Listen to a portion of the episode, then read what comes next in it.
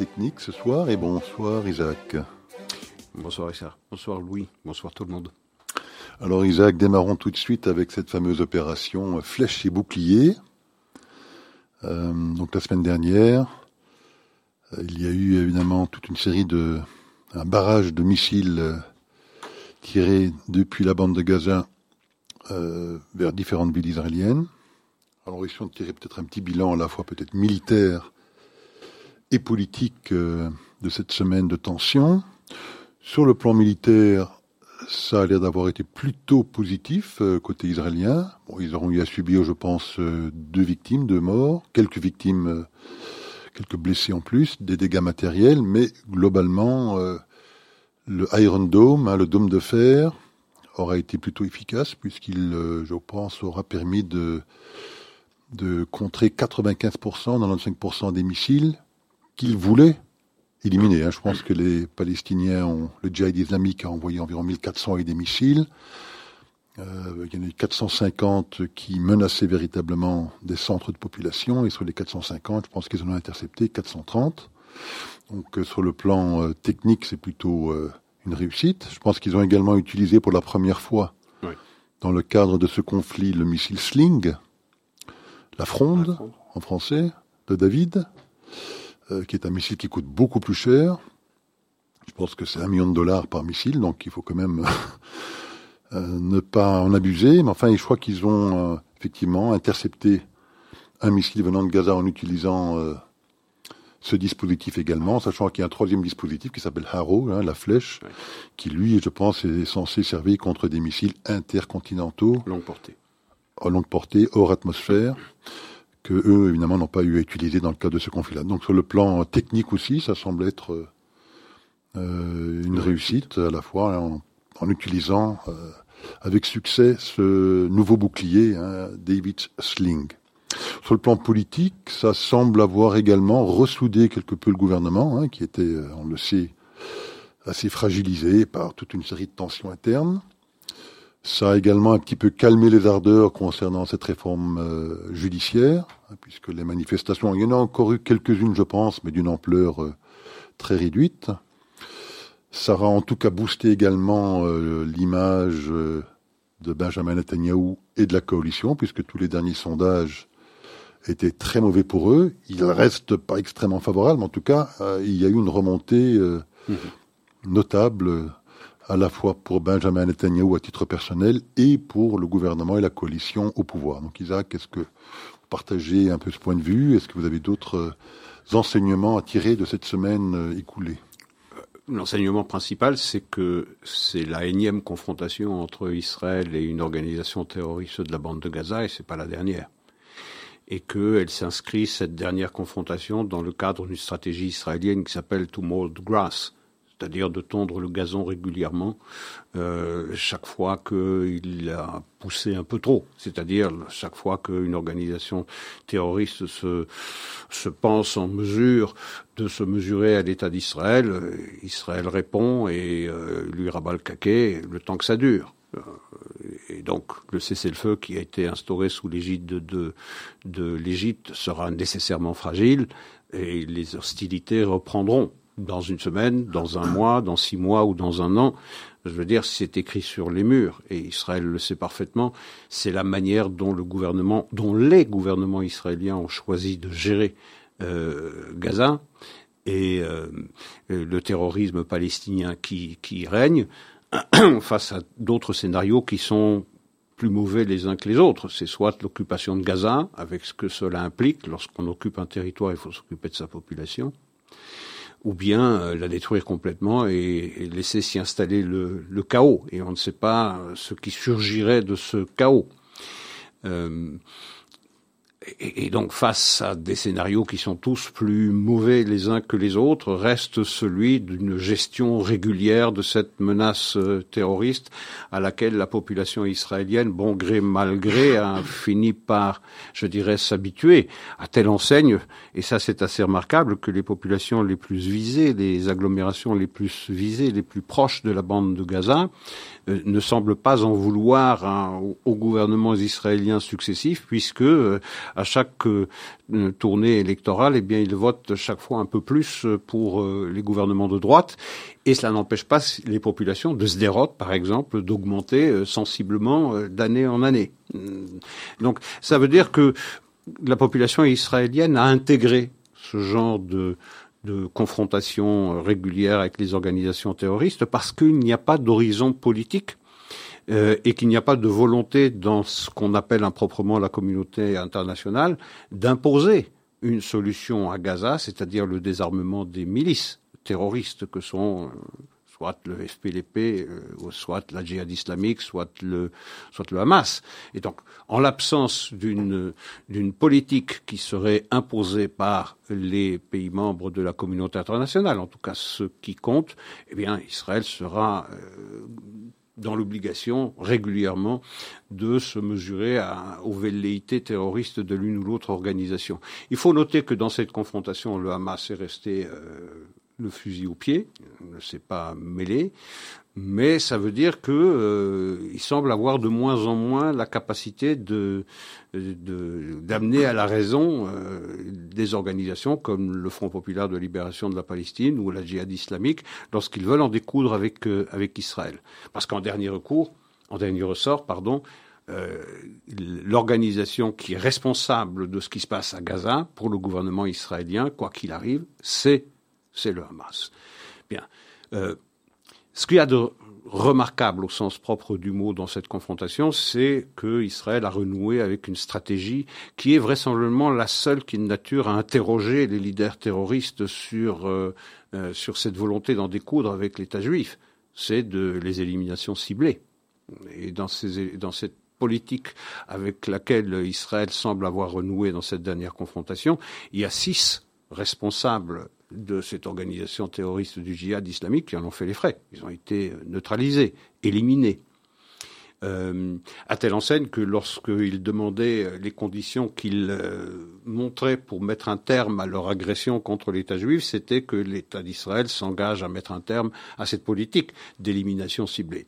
Israël n'a aucune raison, naturellement, de, de renoncer à cela, puisque si ces organisations terroristes sont prêtes à sacrifier leur population civile, elles ne sont certainement pas prêtes à sacrifier leur propre vie misérable. Et, donc, euh, c'est peut-être la seule chose qui les menace euh, réellement.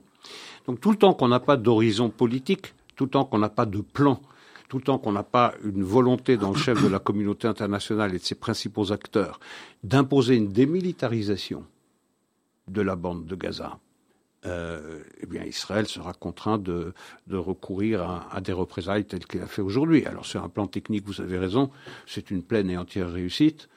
On déplorera naturellement la mort de deux civils israéliens et quelques dégâts matériels. C'est une preuve, c'est une manifestation éclatante de l'efficacité du système de protection israélien avec le dôme de fer et avec le David Sling.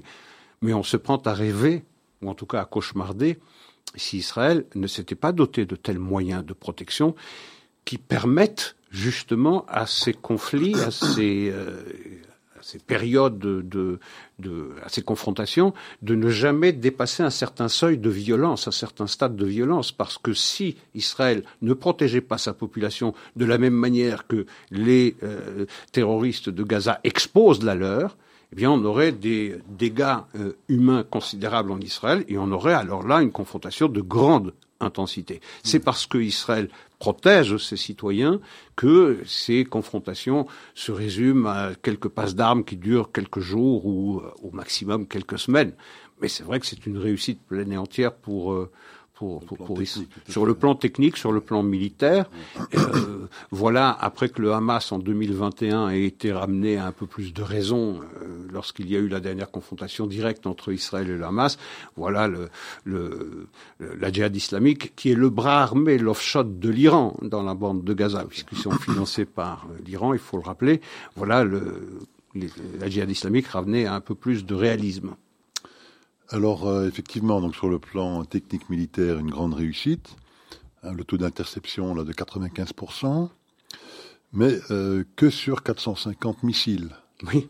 Euh, que je dis que, ça fait beaucoup, mais disons que c'est gérable. Mais on sait également que si un conflit devait éclater au nord du pays, avec le Hezbollah, qui est aussi un bras armé de l'Iran, là, effectivement, le, la situation risque d'être beaucoup plus délicate, puisqu'on sait que le Hezbollah possède probablement 100 ou 150 000 missiles. On sait qu'ils se sont également euh, dotés de moyens de, de rendre ces missiles beaucoup plus précis. Hein, parce qu'on sait, revenons à Gaza pour un instant, sur les 1400 ou 1500 missiles tirés, il y en a, je pense, un quart qui sont retombés sur le territoire mmh. gazaouite, mmh.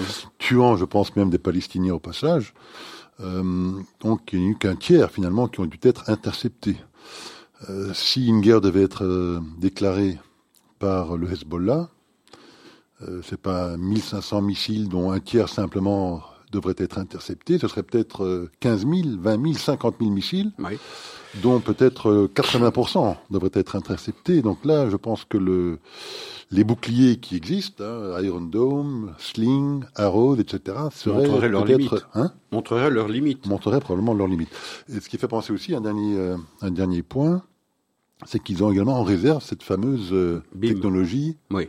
des lasers. Du laser, du BIM. Alors, je ne sais pas exactement si vous avez des informations sur la date ou quand ils vont mettre en fonction ce type de dispositif, mais ça pourrait véritablement être là pour le, le, le cas de, du Hezbollah euh, une couverture extrêmement efficace, puisque rappelons-le, ça coûterait pour ainsi dire rien. Voilà, ça. coûte quelques dollars pour euh, 2 euh, dollars chaque fois qu'on actionne le rayon, laser, pas grand-chose, et ça pourrait effectivement fournir une couverture totale.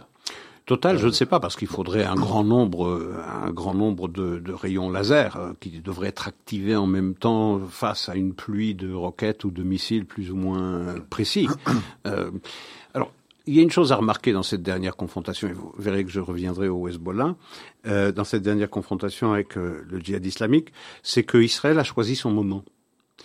Euh, entre quand est-ce que ça a commencé tout ça Lorsqu'il y a eu cette grève de la faim d'un responsable du la djihad islamique qui est décédé en prison, qui est décédé en prison, bah, il a voulu mourir, bah, il, il est mort. Bon, ok.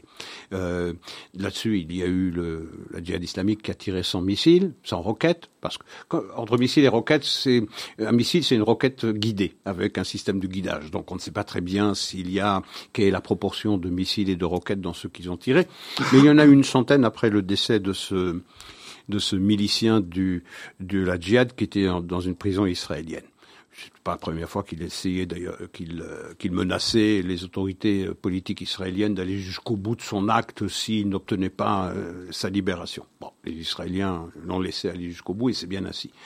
Donc, les, la djihad islamique a répliqué avec le lancement de 100 roquettes et missiles. Et puis les Israéliens ont laissé pendant quelques jours cela, laissant penser que les Israéliens s'accommodaient euh, de cette représaille et que c'était le prix à payer pour avoir laissé mourir ce, ce responsable de la djihad islamique. Et puis, euh, Israël a choisi son moment choisi son moment pour les attaquer. C'est-à-dire que Israël a décidé de ne plus faire ce qu'il faisait trop souvent par le passé, c'est-à-dire eh bien de se laisser dicter le tempo l'agenda euh, de ces confrontations, le moment où on déclare ces confrontations, où on rentre dedans. C'est Israël qui a choisi. Pour revenir à votre remarque sur le Hezbollah et sa capacité euh, militaire qui est infiniment plus puissante que toutes les organisations terroristes réunies de la bande de Gaza, je pense que là aussi Israël jouera euh, préventivement préemptivement, lorsqu'il aura suffisamment d'informations, et on a vu la qualité informationnelle d'Israël dans la bande de Gaza, où on savait où se trouvaient ces responsables de la djihad islamique, dans quelle chambre, salle de bain ou chambre à coucher, ou salon ou balcon, on savait très très précisément. Ça s'obtient par des moyens électroniques, certes, mais ça s'obtient également par des renseignements sur le terrain, d'une précision tout simplement ébouriffante. C'est absolument extraordinaire le degré de précision du renseignement israélien à Gaza je gage que ce niveau de renseignement est d'une même nature au nord et que les Israéliens savent parfaitement ce qui s'y passe et que si euh, ils ont vent de ce que le Hezbollah manipulé ou dirigé ou incité ou invité ou enjoint par euh, son sponsor euh, l'Iran d'attaquer Israël, Israël les prendra de court. Je veux l'imaginer parce que rentrer dans une riposte après avoir été attaqué, effectivement, si le Hezbollah le premier mot, c'est-à-dire attaque le premier, il y aura des dégâts considérables parce qu'ils ont, en tout cas c'est ce qu'on prête au Hezbollah, 150 000 euh, euh, missiles ou euh, roquettes d'ordre divers et de portées euh, diverses. On peut imaginer que Israël ne permettrait pas à son ennemi de l'attaquer d'abord et choisira le moment préventivement de, de le prendre de court parce que effectivement, s'il faut pour Israël, et c'est la préoccupation majeure de tout gouvernement, mettre la population civile à l'abri, je veux dire, prendre le risque de se voir d'abord attaqué par le Hezbollah avec sa puissance de feu relèverait d'une irresponsabilité majeure.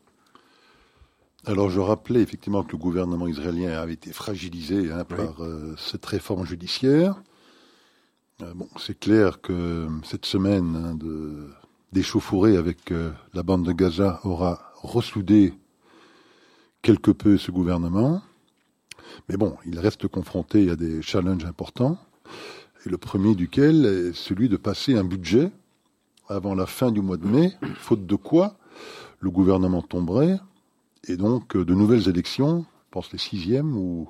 Ce serait la sixième, oui. La sixième... Euh, depuis 2019. Depuis 2019, euh, devrait être organisée. Donc le premier challenge est celui-là, c'est de passer un, budget pour les deux années à venir, hein, qui serait voté pour 2024 et 2025.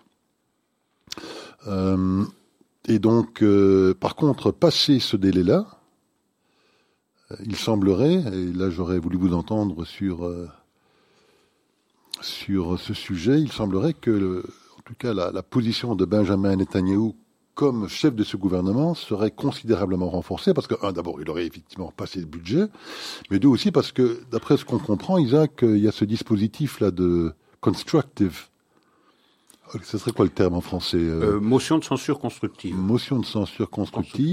Pas une, motion de censure tout court, mais c'est en constructive. Donc c'est un dispositif qui a été mis en place, je pense, en 2014, qui avait pour objectif effectivement d'essayer de réduire l'instabilité politique euh, qui est évidemment évidente dans, dans ce pays, liée à ce, ce, mode de scrutin proportionnel, à cette immense fragmentation de, du Parlement et de la Knesset et le, fait qu'un gouvernement est toujours à la merci d'un petit parti.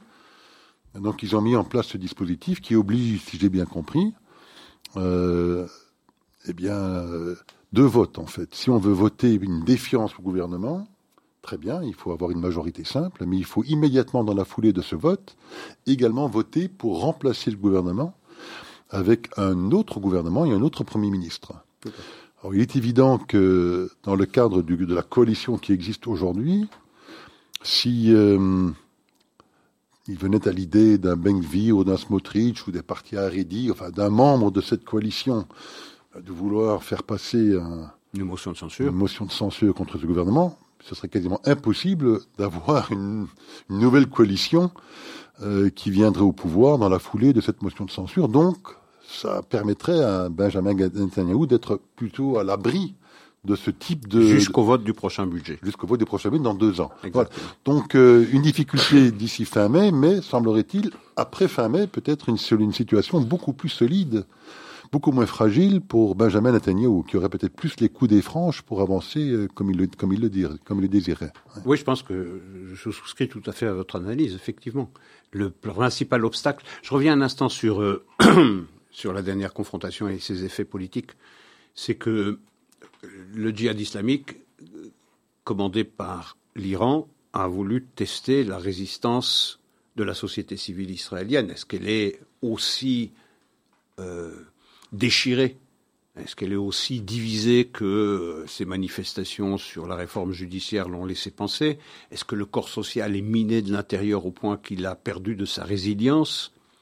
Euh, c'était ça aussi le test de la djihad islamique pour le compte de l'Iran. C'était de tester eh bien, la solidarité et l'unicité du peuple israélien face à un danger euh, extérieur. Eh bien là, le message est passé 5 sur 5. C'est que les Israéliens ont beau se diviser, se déchirer euh, les uns avec les autres, avec une belle voracité sur un sujet comme celui qui nous a occupé toutes ces dernières semaines, c'est la réforme judiciaire. Eh bien, comme un seul homme, Israël. Les pilotes, par exemple, les pilotes qui menaçaient de ne, euh, les réservistes qui menaçaient de ne pas servir parce que cette réforme judiciaire, ils la rejetaient, eh bien, ils ont participé à ces raids de l'armée israélienne sur, euh, sur Gaza. Donc le message politique, c'est ne nous testez pas. Ne testez pas la solidarité de la population israélienne lorsqu'elle est confrontée à un danger extérieur. Nous sommes dans ce cas tous frères, on se serre tous les coudes. Après, on se chamaillera un peu à nouveau, comme on le fait d'habitude, comme on le fait dans le village d'Astérix. Euh, je veux dire, on se serre les coudes face aux Romains et puis on se dispute à propos de tout et n'importe quoi. En tout cas, ça, ce message est passé, ce message de solidarité, et c'est peut-être le message le plus important. C'est parce qu'il met un terme à une longue période dans laquelle euh, on a interrogé l'avenir, on s'est posé la question de savoir est-ce que cette, euh, cette blessure, cette déchirure, est-ce qu'elle était définitive, est-ce qu'elle pouvait se résorber, est-ce qu'on pouvait la cicatriser, et qu'est-ce qui pouvait la cicatriser? Bah, je veux dire, il suffit de compter sur une organisation terroriste pour que très rapidement, eh bien, euh, c'est, euh, ce, déchirement euh, se, se, réduise et que, comme un seul homme, la population civile israélienne, qu'il s'agisse de la population de Tel Aviv qui vote majoritairement à gauche, ou bien des populations dans, de Sderot qui votent majoritairement à, à, droite, ils sont tous obligés d'aller se, se protéger de la même manière face à un même danger et donc euh, ils ont retrouvé leur solidarité, leur résilience traditionnelle. Ça, c'est un message, me semble-t-il, important. Et il a été reçu 5 sur 5 par les organisations terroristes et par leurs mandants. Euh, je trouve que c'est euh, important. Ça a mis un terme, ça a fait baisser la pression sur le gouvernement à propos de cette réforme judiciaire.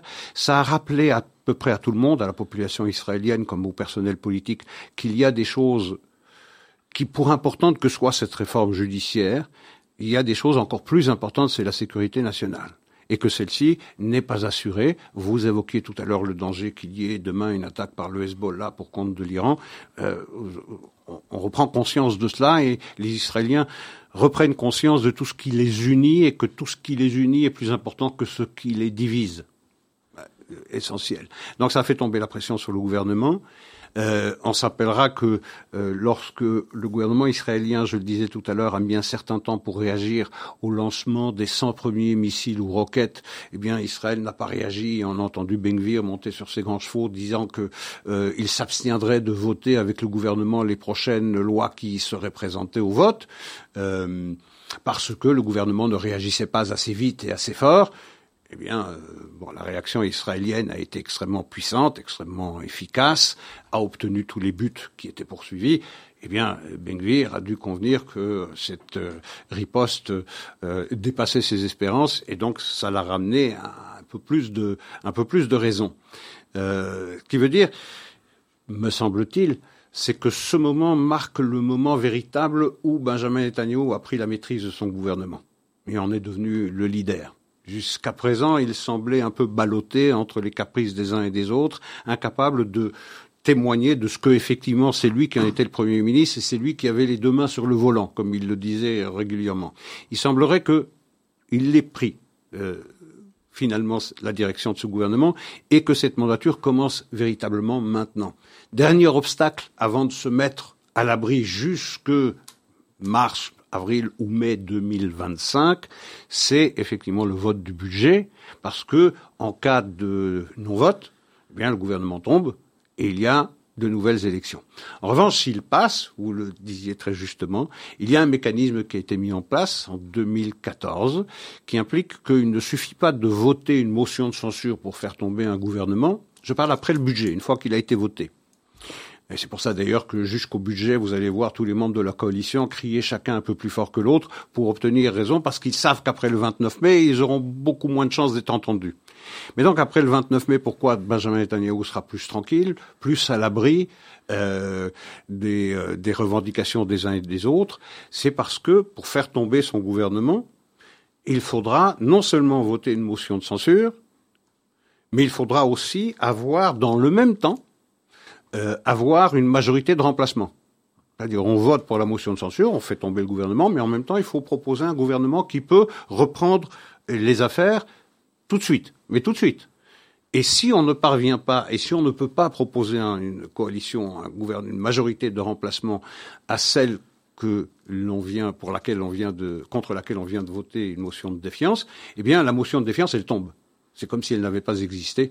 Et donc, de cabotage en cabotage, on peut imaginer que le Premier ministre pourrait continuer jusque 2025. Alors, euh, on vient de parler du Parlement israélien. Oui. Alors parlons un petit peu du Parlement européen. Oui.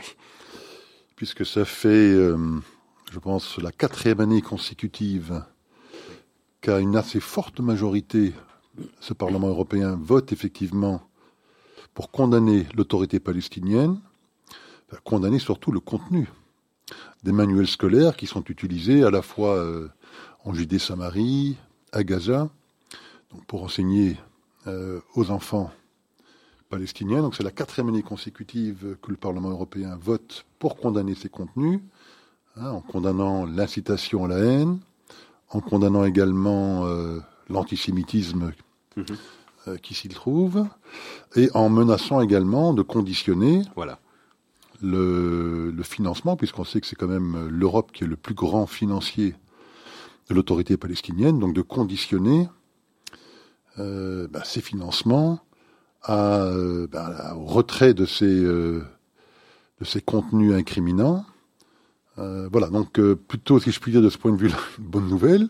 La mauvaise nouvelle, si je puis dire, c'est que, je venais de le rappeler, c'est la quatrième année consécutive que ce type de vote euh, passe au Parlement européen, et la quatrième année consécutive que ça n'a strictement aucun effet sur ces fameux contenus euh, des manuels scolaires, Isaac. Oui, alors c'est vous rappelez justement, c'est pas la première fois que le Parlement européen décide de subordonner le financement de l'autorité palestinienne à un changement des contenus des manuels pour que ceux-ci soient alignés sur, je reprends les termes exacts de cette résolution qui a été votée par le Parlement, une majorité très très large, hein, 451 voix contre 150, avec cinq abstentions seulement, ce qui est considérable, c'est les trois quarts, un quart. Euh, donc, euh, subordonner le financement de l'Union européenne, 300 millions d'euros par an, hein, quand même, c'est pas rien, indépendamment de ce que chaque État individuellement peut donner et donne du reste euh, aux Palestiniens.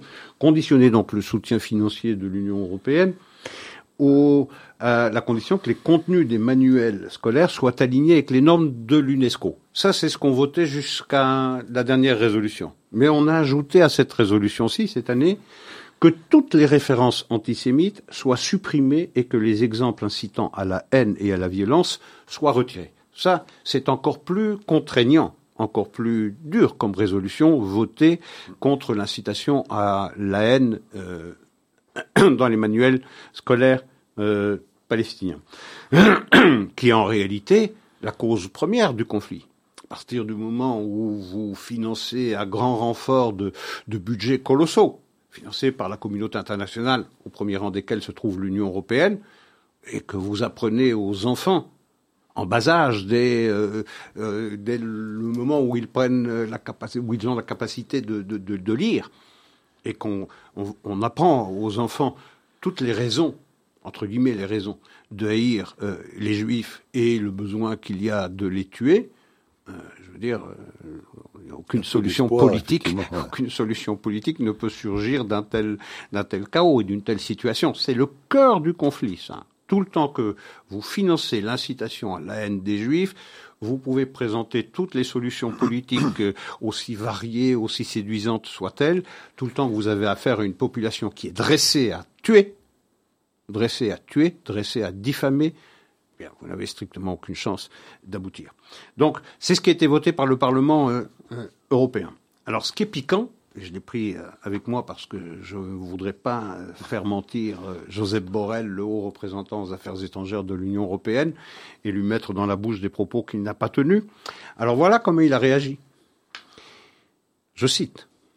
Il n'est pas question de chercher des excuses pour bloquer cette aide financière. Sur ce point, je suis ferme. Chercher des excuses, donc apprendre aux enfants palestiniens dans tous les cours de géographie, de mathématiques, de physique, des raisons de tuer les juifs et de légitimer ce meurtre des juifs, c'est une excuse.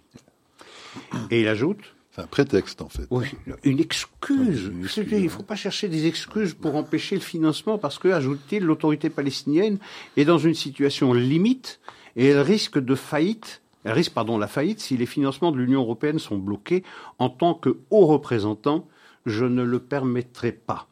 Et il ajoute, et il termine, cette affaire est déjà traitée par la Commission et le service d'action extérieure avec l'autorité palestinienne. Nous n'avons pas besoin d'une nouvelle étude, comme le demandait le commissaire le commissaire hongrois, Oliver Varelli, commissaire européen en charge de la politique de voisinage.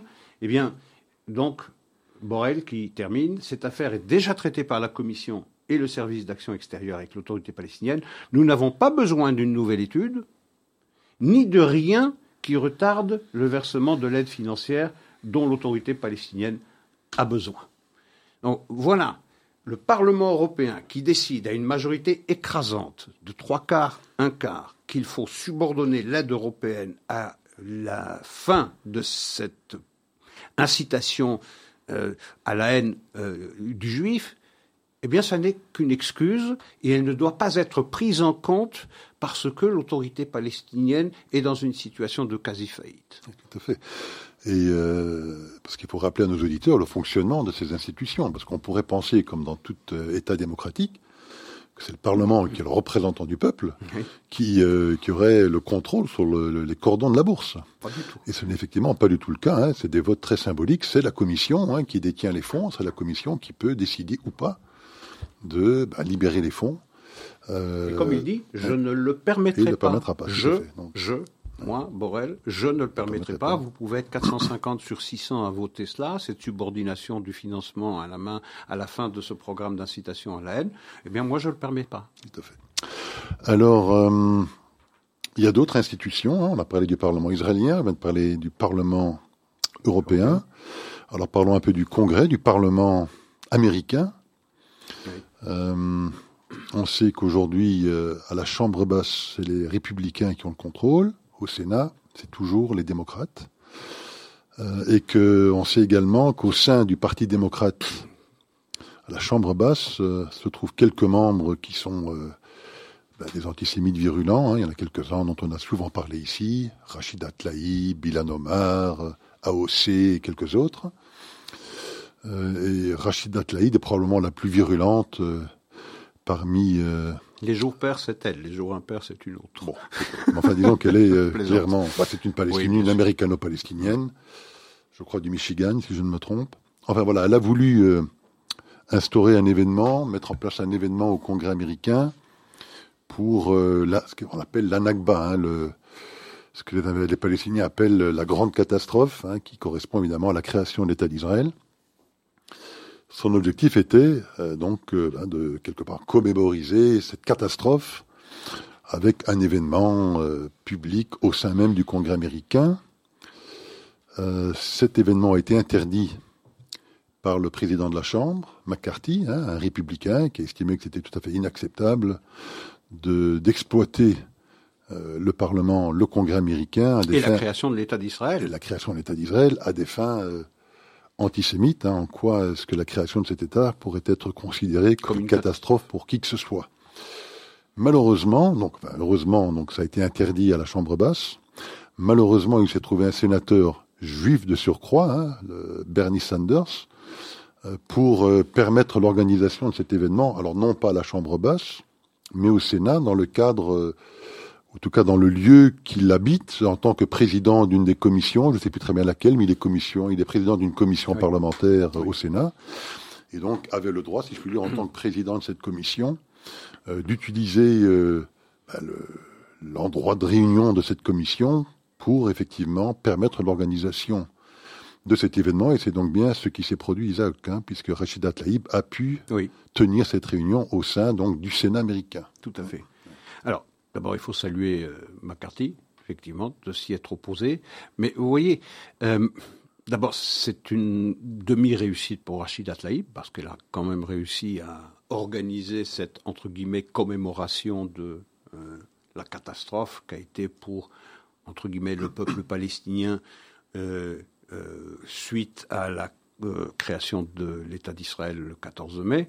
C'est, vous voyez, c'est c'est une demi-réussite mais ces gens-là jouent sur le temps, parient sur le temps. Ce n'est pas que aux États-Unis qu'il y a eu ça. Il y a ça en Suisse, il y a ça dans d'autres pays du monde où on essaye d'installer dans les esprits l'idée que la création de l'État d'Israël, c'est une véritable catastrophe pour un autre pays, pour un autre peuple. Et donc, euh, la Nakba a l'ambition, à mesure que s'efface le souvenir plus ou moins organisée de la Shoah, de remplacer Shoah par Nakba, en tout cas de créer une sorte d'égalité entre euh, Shoah euh, et Nakba. Et chaque année un peu plus, ils y parviennent. En tout cas, ils trouvent un écho grandissant.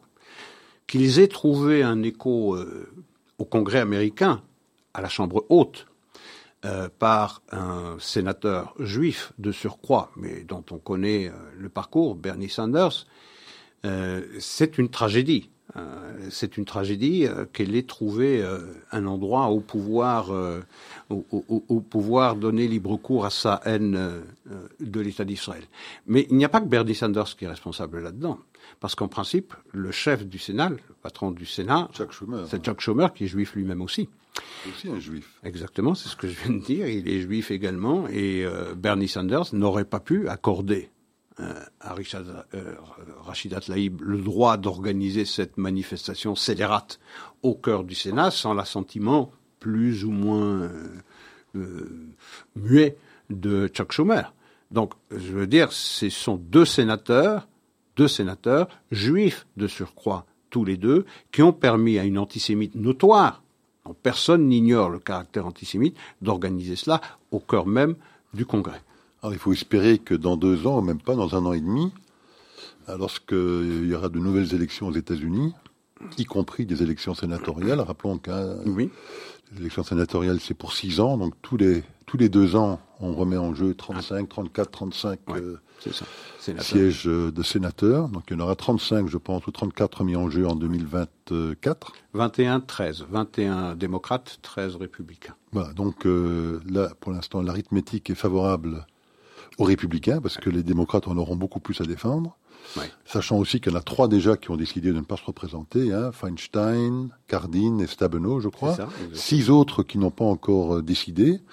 Donc euh, on aura peut-être également beaucoup de, de, nouveaux sénateurs, en tout cas de nouveaux candidats au Sénat démocrate. Donc espérons que dans le cadre des élections prochaines, ce seront les républicains qui l'emporteront également au Sénat pour que ce genre d'événement ne se répète pas, en tout cas à court terme. On peut l'espérer.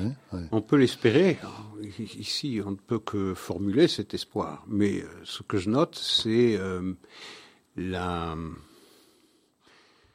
le fait que petit à petit, ce mot Nagba, qui était euh, marginal, dont personne ne connaissait ou ne comprenait la signification, et ce qu'il voulait dire. Donc, euh, Nakba, c'est une catastrophe. Donc, la création de l'État d'Israël, c'est une catastrophe. Donc, la création d'un État membre des Nations Unies, de la communauté des nations, c'est une catastrophe. Eh bien, ça s'installe petit à petit dans les esprits. Ces gens jouent sur le temps long.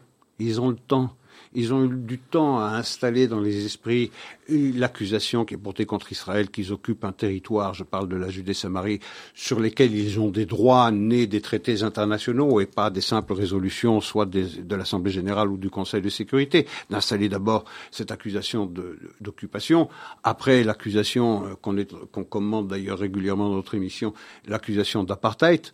Euh, je veux dire, il s'agit d'installer Israël dans un, dans une posture où il est, où il, où sa naissance est euh, entachée d'un péché originel dont il ne pourra jamais se laver. C'est de cela qu'il s'agit. Alors, que ce soit en Europe, que ce soit aux États-Unis, petit à petit, ces petits soldats de la haine, ils avancent. Alors, aujourd'hui, ça n'a pas marché à la Chambre basse, ça a marché à la Chambre haute, avec comme portier comme portier de la Chambre haute du Sénat deux portiers juifs.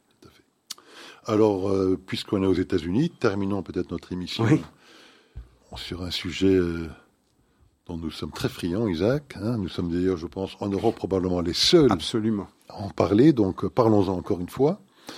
nous avions évoqué certains scandales de la famille Biden. Nous avions évoqué également la semaine dernière le fait que les républicains allait tenir une conférence de presse mercredi dernier pour évoquer de nouvelles informations euh, qui euh, étaient très compromettantes pour cette famille Biden. effectivement, ça a été le cas. Donc mercredi dernier, les républicains à la Chambre basse. Donc rappelons que depuis qu'ils ont évidemment, la majorité à la Chambre basse, ils ont également des pouvoirs très significatifs d'enquêter. Et donc euh, de, de, forcer également, par exemple, des banques à leur fournir des documents. Ou FBI. Ou FBI. Enfin là, c'est déjà plus difficile. on y reviendra dans un instant. Oui. Euh, de, de, leur fournir des documents qui euh, permettraient effectivement de, de révéler euh, certaines manigances, certaines pratiques de cette famille Biden. Et donc, qu'ont-ils révélé mercredi dernier? Ils ont, ils ont révélé qu'ils ont obtenu effectivement de quatre banques américaines, après les avoir citées et forcées à fournir ces documents, des informations sur les transactions bancaires qui euh, implique, je pense, neuf membres de la famille Biden, son frère, son fils, sa belle-fille, des petits-enfants. Enfin, c'est une véritable entreprise familiale. La famille. La famille, hein, de ganze Mispoche, comme on dit. oui. Euh, et qui également révèle que 10 millions de dollars, venant principalement de Chine, mais également de Roumanie, oui. Ont transité par une vingtaine d'entreprises écrans euh, dans les comptes, hein, in fine, en transitant par ces, euh, ces, euh, ces, ces, sociétés écrans, on finit par aboutir dans les comptes de ces neuf membres de la famille Biden. Pour l'instant, on n'a pas encore pu identifier mm -hmm. un compte directement lié à Joe Biden. En tout cas, il y a neuf membres de la famille qui ont touché et qui se sont partagés 10 millions de dollars sur base de quatre banques, alors qu'on sait qu'il y a 12 banques qui sont impliquées dans le dispositif. Donc on peut s'attendre à d'autres révélations dans les jours et les semaines à venir. Et il est évident aussi qu'il s'agit d'une entreprise euh, de trafic d'influence colossale, puisque aucune de ces entreprises écrans, euh, il n'y a pas de site web qui existe, il n'y a pas d'employés, il n'y a pas de bureau, il n'y a pas d'activité, il y a société écran. C'est une coquille vide. Bien sûr. Tout le monde sait évidemment, Isaac, qu'une coquille vide est utilisée essentiellement pour blanchir de l'argent Mhm. et euh, essayer de camoufler du mieux possible des transactions et des activités commerciales qui sont répréhensibles.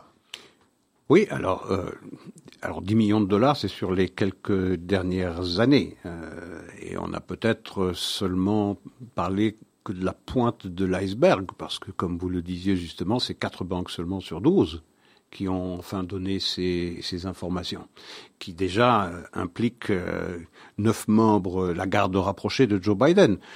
Donc, euh, c'est un scandale majeur qui illustre la corruption de la famille Biden, qui, qui dépasse largement la corruption de la famille Clinton. C'est colossal, c'est énorme. Ça devrait faire trembler la République américaine sur ses bases si le quatrième pouvoir faisait son travail et mettait en évidence ou demandait des comptes et obligé, par une pression constante dans les journaux, à la télévision, à la radio, obligé chacune des banques eh bien, euh, à répondre aux sommations, aux assignations. Même chose pour le FBI qui retient un certain nombre d'informations qui ralentissent euh, les, enquêtes. Mais euh, là aussi, il y a la famille, mais il y a également l'omerta. L'omerta, c'est-à-dire les, eh bien, les médias qui, ag qui, agissent comme une espèce de couverture qu'on met, euh, qu'on met sur toutes ces enquêtes qui sont diligentées effectivement par la majorité républicaine à la Chambre basse. Il faut rappeler, effectivement, vous mentionniez le FBI il y a quelques instants. Ça fait cinq ans oui. que le FBI enquête, soi-disant, hein, entre guillemets, parce que ça fait cinq ans qu'ils enquêtent oui. sur la famille Biden, et en particulier le fils Hunter Biden sans jusqu'à présent n'inculper qui que ce soit de cette famille, alors que les républicains à la Chambre basse, ça fait trois mois qu'ils enquêtent, puisque ça fait trois mois qu'ils ont le pouvoir d'enquêter, et donc en l'espace de trois mois, ils ont récupéré des preuves irréfutables, hein, puisqu'elles viennent euh, donc de transactions bancaires, et ils ont toute la documentation qui s'y réfère.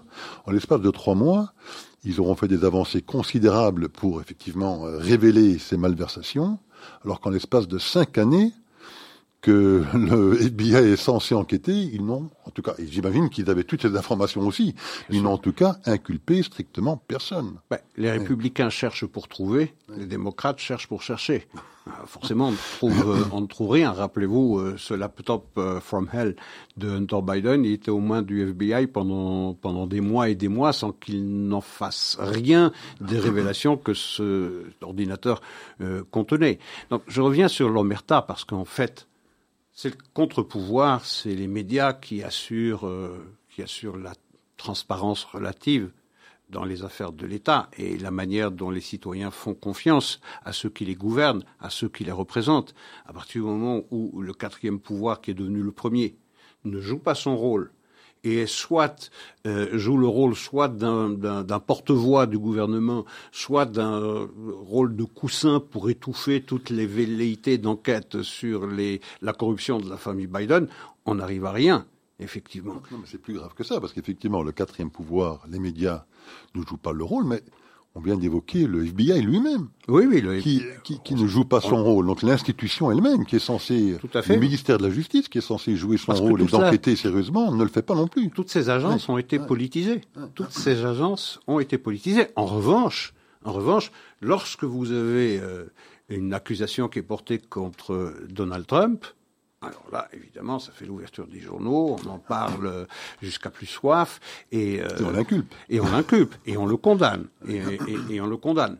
Mais euh, c'est comme si euh, cette stratégie du procès permanent qui est menée contre Donald Trump, ça sert également de contre-feu. C'est une distraction. C'est une distraction et aussi ça consiste à frapper euh, euh, Donald Trump, le candidat Donald Trump qui va vraisemblablement, peut-être pas sûrement, mais vraisemblablement représenter le Parti républicain à l'élection présidentielle de 2024, c'est de, de le frapper d'une d'immoralité.